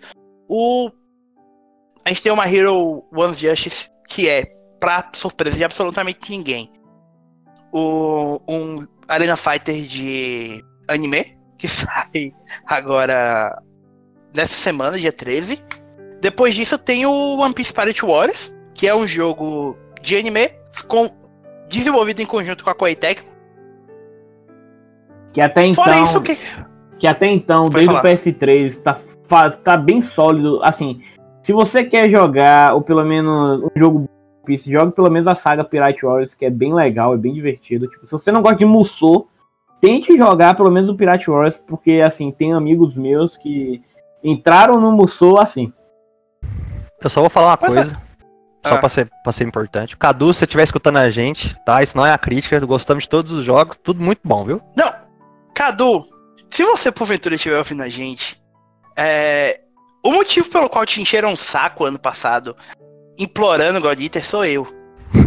é, por favor, me desculpe, não tenho culpa. Por sinal, é uma, é uma franquia que reviveu aí, basicamente. Porque God Eater veio do PSP com God Eater Bust, que do nada trouxeram o 2 e o. Epa, uh, pera aí! Já que a gente vai falar de God Eater, vamos lá na raiz. O primeiro jogo não chamava nem God Eater. O primeiro jogo chamava aqui God's Eater. Porque a Bandai ficou com medo de ter uma revolta religiosa contra ela. Porque estavam falando que alguém estava comendo Deus. God's Eater. Peraí, peraí. Foi God's é, Eater, depois God's é. Eater's Eat, Eater's... Não, aí depois, quando ele foi relançado, ele foi relançado com God Eater Buzz. Ah. Teve Nossa. o God Eater 2, que foi pra PSP também, que nunca chegou aqui. Comedor de Teve. é muito bom, cara. É, parece que eu tô zoando, mas é a verdade. Depois disso, teve o God Eater 2 Rage, Rage Burst, que foi a versão do jogo para PS Vita, que é esse que chegou aqui no Ocidente anos depois, como para PS4 e Vita. Como Resurrection? Que veio, que veio com o remake do primeiro, que é o God Eater Resurrection. Ah, tá. E depois veio o God Eater 3, que é o que saiu ano passado, que é um jogo que eu gosto bastante no momento. É, e bacana você falar, porque realmente confirma que a Bandai praticamente trabalha com, com IPs de anime, com licença de anime, porque é incrível. A gente, o recente deles foram o Kakarote, né? É, teve me Dragon Ball Z mas- Kakarot, Que vendeu bem o- até, até agora, vendeu tava bem. no top 20 do, de vendas lá. se eu não me engano, foi o jogo mais vendido de janeiro. Então, entre eles. Mas vendeu bem porque ainda tava no top 20 de fevereiro até. É, então, Então, tipo. Tem, tem coisa pra melhorar. tiveram o Fighter Z que ainda tá tendo suporte suporte. absurdo ainda e tá, Cara, tá, tá bom. a- a- Não, o, a- o jogo. 2, o Xenoverse 2. O já Xenoverse tem 2 tem personagens saindo esse ano. é. Sim, então, tipo, o, o investimento que eles fazem e mantém naquilo que eles. Tanja eles, no caso, é, é muito bom, cara. Porque o cara que comprou o Xenoverse 2 tem conteúdo direto e consegue jogar um negócio que ele gosta. É, e assim, a Bandai também tem uma coisa que eu gosto bastante, fora o- a questão dos jogos de, de anime, é que eles arriscam um pouco, sabe? Tipo, você tem a. Eles foram a empresa responsável por financiar o Dark Pictures Anthology, que a gente Exato. mencionou no podcast passado. Sim, e- Sabe? E, é um. E se você vê que a gente fala que a maior parte é baseada em anime, que é exatamente naquilo que não é onde eles arriscam. Sim. É, são os caras que fizeram o Eleven Eleven Memories Untold. É o pessoal que teve. que bancou a- o porte do D20 Original Sim pra, pra PS4. Porque não tinha outra pessoa, outro estúdio pra trazer. Foram, é, foram eles que fizeram o, o Project Cars. Quando o pessoal lá não. Antes deles serem comprados Da pelo. Slight Med, né? Cara, a Bandai, a Bandai é uma das empresas que mais solta jogo por ano que a gente conhece. Sim. Elas, tipo, Mano, ó, aqui, ó, tô- tô- por alto aqui, ó, peguei aqui, ó, uma lista aqui, só de Ah, só um, um outro jogo que eu queria mencionar, que a gente merece. ah, eles merecem parabéns. Foram eles que financiaram o porte do Chroma Squad, o jogo do estúdio Ah, brasileiro, sim. pra PS4, Xbox One e e PC, eu acho. Exato. Ou seja, uma coisa que não dá pra negar é que a Bandai realmente faz um negócio pra quem pensa nisso. É isso. Aqui, ó. Saca só, olha a quantidade de jogo que saiu só no PS4, viu? desde 2014. J-Stars Victor Versus, o jogo. Não, se eu for parar todos, eu vou dormir. Calma aí. Mano, Godzilla, Tales of Zestiria, Tá saiu. bom, retiro o que eu digo, tem jogo ruim mesmo. foi... saiu remake Godzilla é foda, velho. Saiu, saiu o remaster de Dark Souls 1 e 2, saiu One Piece, saiu Gun, jogo de Gundam, saiu. Saiu o jogo de luta japonês melhor que mais vendeu nessa geração, que é o Tekken 7. Saiu minha. minha, Saiu minha Soul Calibur 6. saiu a maior franquia de, de- de anime da história e referência chamada JoJo Bizarre Adventure. Mano, a gente teve jogo de Caralho. JoJo no PS4, mano. Teve jogo pra caramba de. Teve três jogos de PS4 E, do Sword Art Online. Três, e vai sair um quarto agora. e vai sair um quarto agora. Fora isso, é importante a gente mencionar só mais uma coisa sobre a Bandai. Que eles também. Tipo, teve o Ninokuni. Tem o, o Tales of Arise, que é uma mudança completamente. É uma, mudança muito Tão grande. arriscando. Tão arriscando. Na franquia. E eles também estão desenvolvendo. São um estúdio responsável por financiar é, o Dark Souls. Importante me citar. O Elden Ring vai sair em parceria com eles. E o maior jogo anunciado em 2019, também conhecido como o jogo que encerrou o TGA 2019. O futuro hit histórico, o Fast and Furious Crossroads. Sensacional. O, o Velozes e Furiosos Encruzilhada. Ah. que também é deles, sabe? Então, tipo assim, É, os caras jogam eles dinheiro arriscam mesmo, tudo. gente? Vocês lembram do Get Even, velho? Vocês nem lembram mais que jogo em... é esse? Sim. Eu, eu sei que jogo, eu sei que jogo é esse, mas eu não cheguei a jogar. Pois é, mais um aí. Mano, a Bandai aposta em tudo. Foi, a- pô, foi a Bandai que publicou Divinity, não foi? Foi. É... Os caras podiam ter até. Os caras podiam ter feito outro Sensei enfiado na goela abaixo de brasileiro que ia vender, sabe? Ó, eu não sei não, hein, velho. Se já não estão fazendo. Olha, não, semana agora que vem, o- semana que vem, Sansei é confirmado. a melhor parte é que saíram, tipo, dois Sensei pra mobile no espaço de, tipo, dois meses. É, não sei não, viu? Tá muito paradinho com, as- com isso aí, ele sabe que tem. Tem público, tem público. O importante é que, assim, pelo menos em relação a Bandai, pra mim, é realmente a coragem deles de arriscar, sabe? Ah, muitas vezes é um tiro na água. E muito disso é financiado com Arena Fighter de anime. É isso. Mas, Porque a Jump, é que é a, pelo menos a. Que, assim, muitos dos jogos da Bandai, eles são, pelo menos os jogos de anime, são base, eu posso dizer que são basicamente financiados pela Jump. É um, um contrato do, a entre eles. né? Bandai é a parceira da, da Jump e é a dona da IP de Gundam. De- Oficialmente é a única dona de Gundam agora. Peraí, dona dos direitos pra jogo ou dona de, tipo assim, Geral, eles compraram a Sotsu ou a, Sunrise? Sunrise, cara. Porra. É, é, faz parte da Bandai, Bandai Namco Holdings. Por sinal, a É Sunrise, deles. por sinal, a Sunrise também é dona de Code Geass. Eu fui descobrir recentemente. Pois é, tudo isso é da, da Bandai agora. E outra, se os caras têm dinheiro vindo de Gampla, eles tão bem, sabe?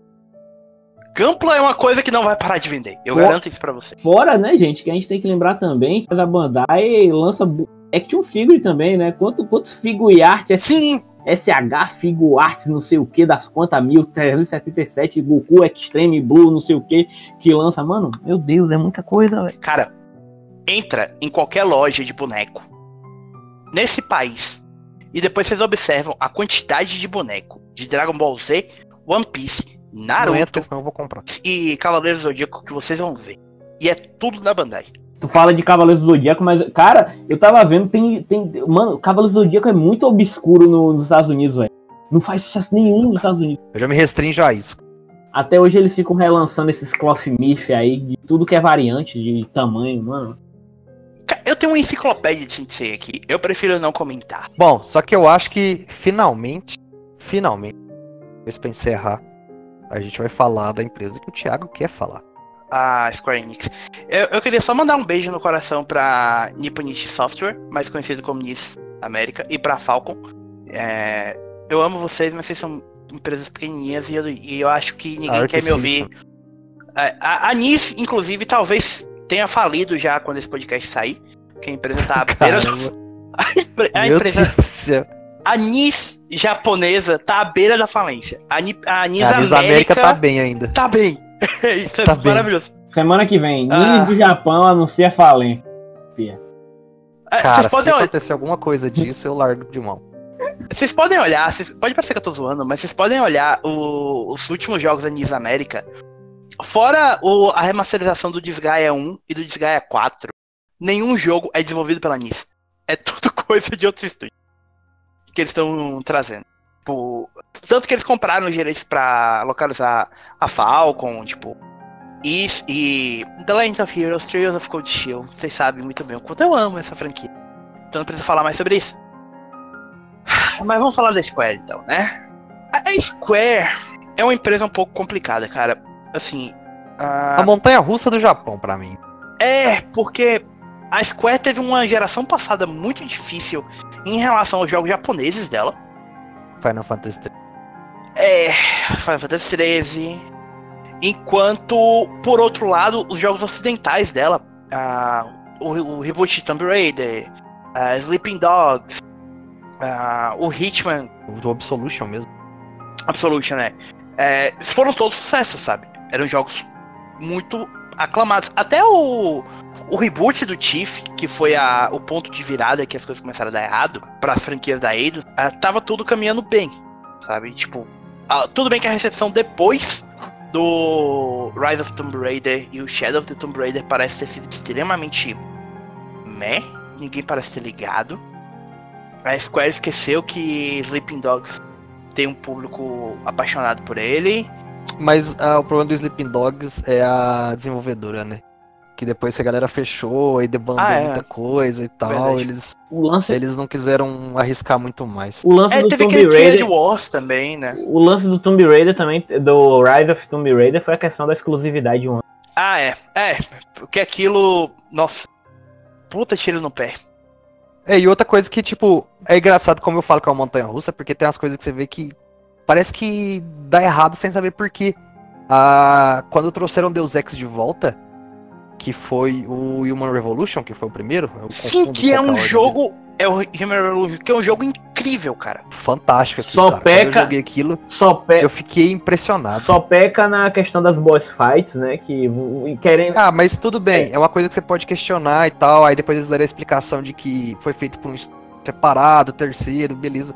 Ficou um pouco ah, desfocado do jogo em si.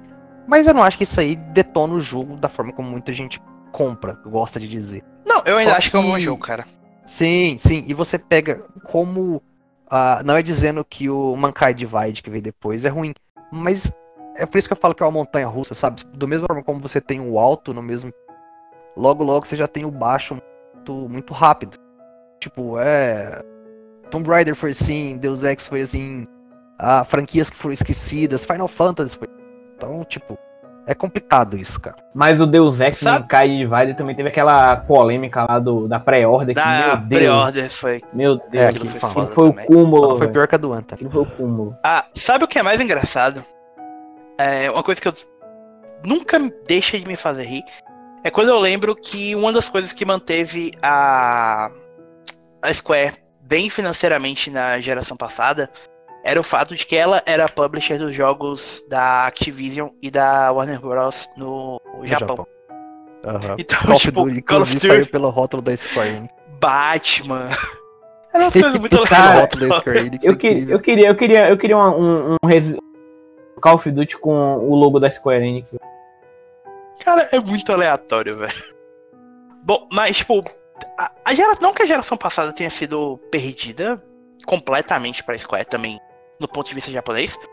Você teve o Last Remnant, que talvez seja o único bom RPG japonês 360. É, que, que também não diz muita coisa, mas. Você tem o Star Ocean The Last Hope, que é um bom jogo. Você te- teve alguns acertos pra. pra portátil e tal. É, um outro jogo que a gente acabou não citando, mas o Just Cause 3 também foi um sucesso Apesar, do, surpreendente. apesar de que. É, o 2 eu acho que talvez tenha sido um sucesso maior. É, o mas 2 é, três- O, o 3 vendeu bem, né? O- Então, é, no final das contas, o que vende é o que vale a O pena. 4, infelizmente, foi ruxado. Mas é, tem também a, a iniciativa da Square com aqueles estúdios menores, Thiago. Fez lá Sim, eu vou chegar lá. Ah, tá. É. Tem um. A, história da, da, da Square é tão engraçada que, que eu- outro jogo que, eles, que eu lembro que eles publicaram agora, o primeiro Dead Island, é deles. Ah, é. Nossa. Que depois a IP foi para o Dead primeiro Island. Dead Island. Dead Island. O jogo da Techland. Caramba! Sério? É. Putz, nem lembrava disso. Meu Que Deus. eu acho que a Deep Silver assumiu depois. Foi, correto. É, então, eu lembrava só da Deep Silver, porque eu acho que nas versões de PC a... já vem a Deep Silver. Então, depois vocês, eu, eu sei que eles têm alguma coisa envolvida no, na- no financiamento. Mas eu sei que a IP Deus. hoje é da Deep Silver, tipo, tanto que o remasterização foi eu que analisei, é da Deep Silver e tal, mas. É, é, é umas coisas extremamente aleatórias, sabe? Tipo. Caramba, tu jogou Dead Island? Pera aí. Eu Tu analisou? Tu analisou Tu analisou Dead Tu Island? analisou? Mano, eu jurava que tu tinha Deus. pego isso, sei lá. Mano, nossa, Thiago. Não, Thiago. Não, eu, eu, Que coisa eu, aleatória, vou, eu, bicho. eu vou, eu vou, É, é, eu vou tipo, ler essa tudo análise. é coisa mais aleatória. Eu vou ler essa análise hoje, cara. Eu Maluco. vou ler essa análise hoje, velho. E a gente chega então, tipo, à mudança da, de geração que talvez seja melhor contada pelo prisma de um jogo específico. Final Fantasy XIV. Eu acho que mais, mais montanha-russa do que isso, não sei, é- é- não consigo definir a Square de outra forma. Cara, é, é um jogo que flopou, mas flopou tão miseravelmente, tão miseravelmente, que Horrivelmente. era difícil saber até se, tipo, a- em que ponto a franquia Final Fantasy ia ficar àquela altura. Porque tinha toda a confusão Nossa. com o Versus. E isso, ele. Sumiu. Não, já tinha mudado pro, pro Não, 15, quan- no caso. Quando o É, não. 14 flopou, não tinha mudado ainda. O Aram. Reborn saiu em 2013. O anúncio do, do 15 é de 2015. 2014. É, eu, eu imaginei que fosse mais ou menos da mesma época, alguma coisa assim. É, e assim, eu já comentei com vocês o quanto eu coloco o Naoki Yoshida num pedestal pelo milagre que ele fez em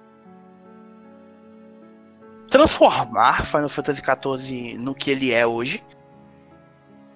Até porque. Vocês lembram da, daquela. Daquela enquete que saiu recentemente sobre os jogos mais queridos da, da franquia? Ah, sim, que, Sim, que graças, foi eleito o Final Fantasy X. graças a Deus. eu- É, que Final Fantasy X ficou em primeiro lugar. Chupa, hater. É, Chupa. uma coisa que me chamou muito a atenção é que Final Fantasy XIV tá em quinto lugar. Final Fantasy Esse foi um XIV perde. que realmente foi um desastre. Foi um desastre completo. Eu acho é um bom, jogo- é. Eu não sei se foi a humildade dos caras, se dá pra chamar por isso, mas de chamar o jogo a Helm Reborn. Sabe, tipo assim, ó, essa bomba aqui, simplesmente tiver que trazer de volta do sei lá da O onde. Yoshida pra falar que renasceu ajoelhou. mesmo. Eles ajoelharam no palco pra pedir desculpas pelo estado do jogo. Você consegue imaginar um executivo da EA ajoelhando no palco? E aí, não. Squaresoft, né? Da, da Square. Não, eu tô falando, tipo, de qualquer outra empresa, sabe? Ah, Ah, sim, tá. lógico. Imagina o Anthem, saiu o Anthem 2.0, ó, gente, cagamos aí e tal. É, o- mas- é o que eu queria daquele CEO lá do, da Blizzard, aquele do. Aquele gordinho do cabelo Ah, nunca esquece. lambido. É igual um de pedir isso do. Caramba, me fugiu o nome da Bethesda, o. O. ah, Todd- o Todd, Todd. Howard. Todd Howard, isso. Cara, é- não vai, Mano, bicho. tem- Não vai. Ele vai falar que a engine deles é a melhor do mundo até hoje. Depois procurem um vídeo na internet que tem. Um, o cara fez um musical com a cara do Todd Howard. Sensacional. Depois vocês procuram. Um, uma outra coisa em relação ao Final Fantasy XIV que eu queria citar, o, o Emmett Selk, que se eu não me engano é o vilão do Arkham Reborn, é o sexto personagem mais querido da franquia. Na frente de Tidus, Lightning, Tifa, Sephiroth. Depois disso tem o Greystone, que é um outro personagem de Final Fantasy XIV, que tá na frente do Skull, do Noctis, da Terra, do Cain, da Celis. Sabe? Tipo, É, Cara, isso é, é, um o- absurdo, velho. A história do 14, talvez dá um podcast por conta própria, viu? cara, é, é absurdo. E você vê depois que, tipo, aquilo parece dado um pouco mais de gás pro, pra versão japonesa da Square. Enquanto o ocidente tava meio que se perdendo, a gente teve Dragon Quest X, que é um sucesso, que é um, um outro MMORP MMORPG de relativo sucesso. A, a gente esquece porque ele é exclusivo do Japão e tal, não saiu por aqui. E Final Fantasy XIV é basicamente o segundo maior MMO do ocidente, né? Só pede pra WoW. Então... É, mas é um, um sucesso, é uma outra fonte de renda deles. Aí você teve a remasterização de Final Fantasy X, 10-2. Você teve. Eu acabei de descobrir que eles publicaram Diablo 3 no Japão. Eu tava Sim. aqui lembrando que eles conseguiram de alguma forma trazer o Final Fantasy VIII depois de perder os dados. Ah, sim, essa história é maravilhosa. Eu, eu, Então, aí você Tá. imagina como eles. Tipo, como o negócio é esquisito, né? É um jogo que, que saiu depois do, do 7 ter feito sucesso no Ocidente. E que, tipo, muita gente paga como, sei lá, é um balde de água fria depois do 7. E os caras conseguiram perder as informações do jogo. Cara, Mano, isso, Pode- isso- isso tem cara de estagiário, velho. Isso tem, ca- isso, isso tem cara de, de arrumação de almoxarifado feito pro estagiário. Eu sei porque eu sou estagiário. E nas minhas arrumações eu não encontro porra Bom. nenhuma. Ó, o que que acontece, Nossa. o que que aconteceu, e que é, já que vocês falaram do, do 8, é, talvez um dos grandes méritos da Square pra mim nessa geração seja o quanto ela tem investido em trazer o legado dela pro presente. É, Final Fantasy 7, 8 e 9 estão disponíveis no PS4, PC e mobile. Pra mobile, você tem todos os Final Fantasy do 1 ao 9. Pra PC também, se eu não me engano. É, você tem aí a remasterização, remasterização do Final Fantasy Tactics. Eles conseguiram finalmente trazer o Type Zero pra cá. O a história do, do Final Fantasy VIII é que, basicamente, na época, eles pegavam o disco mestre com o código fonte do jogo Sim, e eles só conseguiram lembro de ach- isso. é, eles só conseguiram achar o código do Final Fantasy VIII porque um membro da equipe de localização tinha um resto do código. E o resto eles fizeram por Resto. engenharia. Tô. Resto. O resto do código. E eles. O, o- e daí eles conseguiram fazer engenharia reversa no, na versão de retail do jogo pra Eu conseguir. só quero dar ênfase, relançar. de novo, na palavra resto. Resto. Não, É, e- tipo, não, tipo, eu, eu- o cara. Não, eu tenho um resto aqui, galera. Mas sim, uma coisa que o Thiago comentou e que é bacana, que é bacana frisar de novo, é que realmente a a gente sabe que tipo você fala de Square Enix, você, lembra de um monte de coisa, mas não dá pra não lembrar de, de Final Fantasy. É, é o cara, é a franquia que move essa empresa de alguma forma. Seja, pro bem, pro mal, vendendo não. Então, tipo, se você saber que praticamente metade desses jogos estão disponíveis pra você jogar no seu celular qualquer hora. E que querendo ou não, ela continua investindo nisso. Por isso que eu, eu perguntei se o. Se o. Quando anunciaram a, questão do Versus, da mudança pro, pro 15, o, o 14, a Rimeboard, se foi mais ou menos na mesma época. Porque era muita coisa baixa. Então, tipo, você saía do. No caso ali da, da, da reconstrução do, do Final Fantasy XIV e logo depois veio o lançamento do 15. Tipo, eu não joguei ainda porque eu não vou falar, mas o que a galera falava que esperava pelo 15 e tal, que era, era absurdo, cara. Era surtado. Cara, Final Fantasy XV foi o primeiro jogo que eu fiz pré-order. Não minto, É bom, desculpa. Foi o segundo. O primeiro. Vocês nunca vão adivinhar qual foi o primeiro, cara. Primeiro tu já deve ter falado aqui. E eu- Destiny. Não, o Destiny eu comprei no lançamento. É, foi uma coisa. Não, peraí, foi um jogo bem aleatório. Foi um jogo de mas é ação. aleatório. É, Se vocês pensarem em mim, vai ser extremamente aleatório. é Capcom. É algum jogo da Capcom, não é da, não é da Capcom? Não, é uma empresa ocidental. Não sei, Mass Effect, mas acho que Não, não foi Mass Effect, não. Foi. não foi Dragon Age também. Não. Ah, não sei, foda-se. GTA V. Vai tomar no cu, Thiago. Vai, vai, vai. Cara, Eu, tipo, a mais primeira pré-venda física mesmo foi o Final Fantasy XV. E. Cara, é um jogo que, com todos os defeitos, ele tem vários. Me deixou satisfeito, sabe? Eu gosto muito da história do Noctis. E. Pra mim, a recepção ao redor do jogo é muito emblemática do que a Square é. Porque hoje você tem todo esse amor ao redor da Capcom que a gente não esperava. A Konami e a Sega, as pessoas meio que são indiferentes. A Square, existe uma relação de amor e ódio dos fãs dela com ela, sabe? É o mesmo é pessoal que praticamente, né? isso, é o mesmo pessoal que vai estar aqui elogiando o, a remasterização de Final Fantasy VIII, que vai estar dando parabéns para pelo sucesso estrondoso e maravilhoso que é Dragon Quest XI. E é bom a gente lembrar que Dragon Quest XI talvez tenha sido o primeiro grande sucesso da franquia no Ocidente.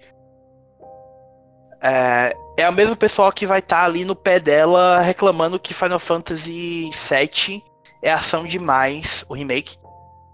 Porque não é Sim. o Final Fantasy que eles imaginam na cabeça deles, sabe? Ai, ai, cara, é incrível. Tipo, eu fico imaginando, a gente vai sair de um boom ah, da, da Square, a gente vem do 15, ah, o 14 tá bem, tá, tá, tá, tá indo tranquilo agora, né? Várias expansões e tal. A última expansão, a Shadowbringers, se eu não me engano, é o jogo da franquia melhor avaliado da história. Sim. Aí você pega. A gente vai vir agora com o Final Fantasy VII Remake. Que.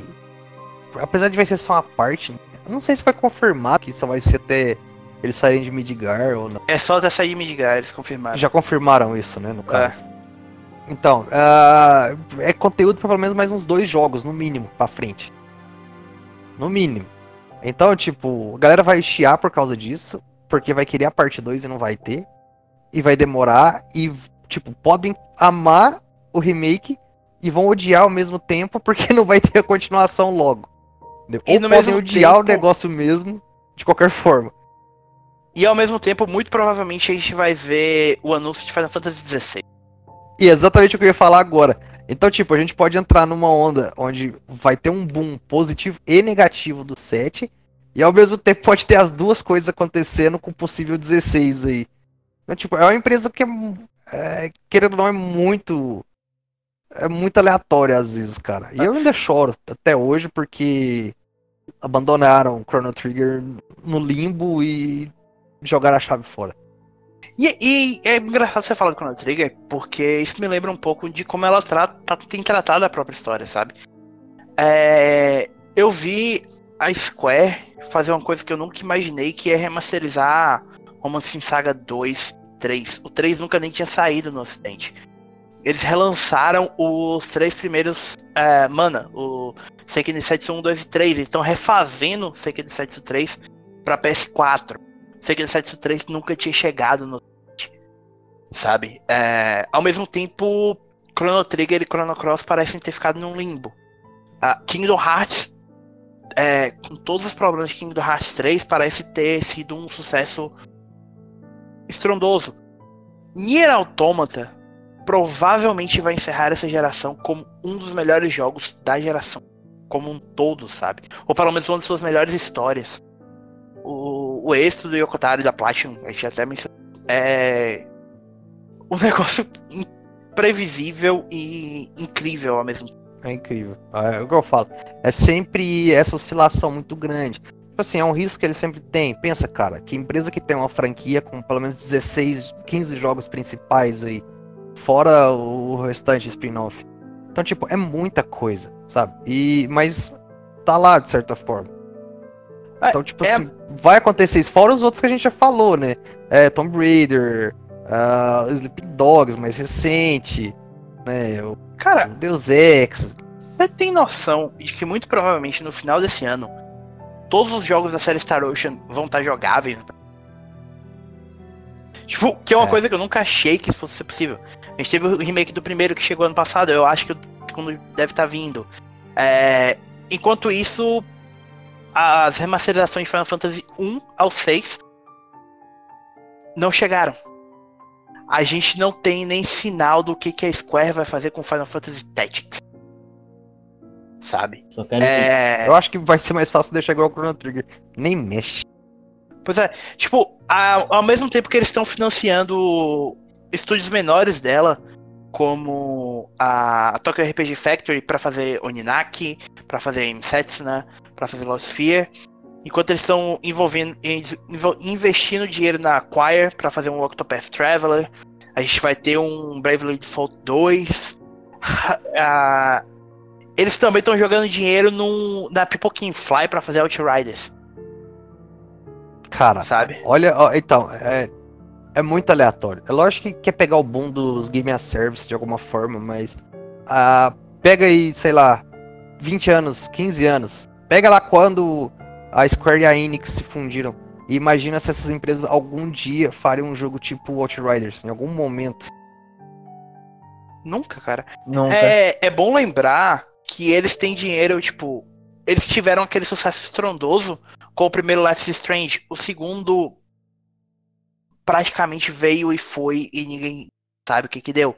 A Deck Nine tá trabalhando em algum outro jogo que a gente não sabe o que que é com eles. É, eles vão publicar Dying Light 2. Sabe? Que é um jogo que, tipo, é. pelo, pelo quão querido o primeiro Dying Light é, até por ter saído num período que não tinha mais nada para jogar, a gente não sabe o que, que vai vir daí. Que isso aí pra mim, só pra aproveitar que você falou de Dying Light 2, uh, ah, não sei se pode ser dito, mas, cara, como a Warner não vai publicar o 2 depois de ter publicado o é uma surpresa para mim se a questão se o jogo der sucesso, pelo menos mostrar a qualidade como já tem mostrado, uma baita vitória Square nisso. A Warner e a Square ficam trocando publicação. É, Hitman é, indo é, pra é. Warner, Dying Light indo pra Square, meu Deus.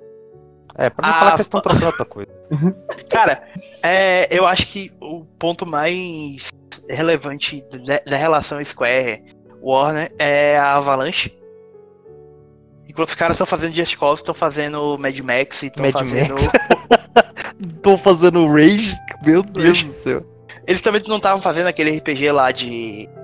de Harry Potter e tal. Que vazou. Ah, não faço ideia, cara. Que vazou. É. E tipo, e pra completar, eles têm a maior incógnita de 2020, que é o Marvel's Avengers. Sim, é, cara, é muito, é muito aleatório isso. Por isso que eu falo, a, a empresa que a gente sabe que, que tem sucesso, que tem, que tem nome, que tem marca, que tem uma franquia, cara, se anunciarem amanhã Final Fantasy XVI de alguma forma, uh, não tem como, mesmo o cara que não, não segue o negócio, que não acompanha firme, não tem como o cara não parar e não pirar um pouco. Tipo, eu lembro quando anunciaram o 13, o primeiro trailer daquilo, que falaram que ia sair no Xbox, todo mundo surtou o negócio. Tipo, ficou louco. Quando saiu a primeira CG lá, bonitinho e tal. Não tem como, cara.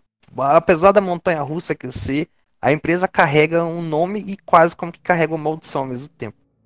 Cara, a, a única. A Square é a única. A Square e a Capcom são as duas empresas japonesas que carregam um nome tão pesado quanto um EA, um Ubisoft, um Activision da vida. Sabe? E é muito importante para a indústria japonesa que esses dois pilares estejam fortes, porque querendo ou não, isso significa que eles vão ter dinheiro para investir em estúdios menores japoneses para trabalhar em outros projetos. Sabe? Ah, é, o que é seja... é bom, arrisca, pequeno de certa forma, né, mas arrisca e ainda continua agradando o público de toda forma, né, galera que não quer parar. Sim, porque você tá dando dinheiro, nem que seja para remasterizar, um jogo que você pode pegar esse dinheiro e usar para fazer um jogo seu, sabe? Ou trabalhar num novo projeto. Enfim, tem muita coisa que a Square pode, pode fazer. E, e a Square é uma empresa com que junto com a Capcom tem uma coisa que a gente criticou das outras franquias, que é apesar de ter aquele grande nome central, para Capcom é Resident Evil, para Square é Final Fantasy. E eu até escrevi isso no artigo, mas a Square e Final Fantasy. Final Fantasy é o sinônimo de RPG japoneses. O, o mundo dos RPG japoneses gira em torno da Square, gira em torno de Final Fantasy. Sabe? Dragon Quest é um RPG muito influente, mas o nome Final Fantasy é gigantesco. É uma franquia é que já lucrou mais de um bilhão de dólares. É É, cara, é a força de uma empresa. A gente não pode falar que talvez seja uma das grandes, tal, porque é pesadas. Né? A própria Sony pesa dentro do Japão, mesmo talvez não seja tão grande quanto a Square. É um negócio até maior, talvez. Então, é uma empresa que é relevante, querendo ou não, qualquer forma. Ou seja, lançando um Marvel, seja lançando um Outriders, ou seja, lançando um o Final Fantasy XVI aí, que pode anunciar até o ano. E, e assim, pensa, vocês pensaram comigo, tipo, eu falei um bilhão, não. A, a franquia Final Fantasy rendeu mais de 10 bilhões de dólares. Desde que ela começou. É, e é uma franquia hoje que é muito maior no ocidente do que é lá no Japão. É, vocês conseguem imaginar a dimensão que é Final Fantasy VII Remake sendo aclamado pelo público e pela crítica? É, a gente eu venho dizendo e batendo nessa tecla de que essa geração, para mim, é o grande renascimento dos RPGs japoneses e talvez seja tipo o, talvez esteja um passo de uma era de, de, não a era de ouro, porque a era de ouro é tipo a geração do PS1 e do PS2, mas talvez a gente esteja próximo a, a uma nova era de ouro, uma era de platina, sei lá. De qualidade e quantidade de bons jogos, sabe? E um Final Fantasy VII Remake gigantesco e bem sucedido.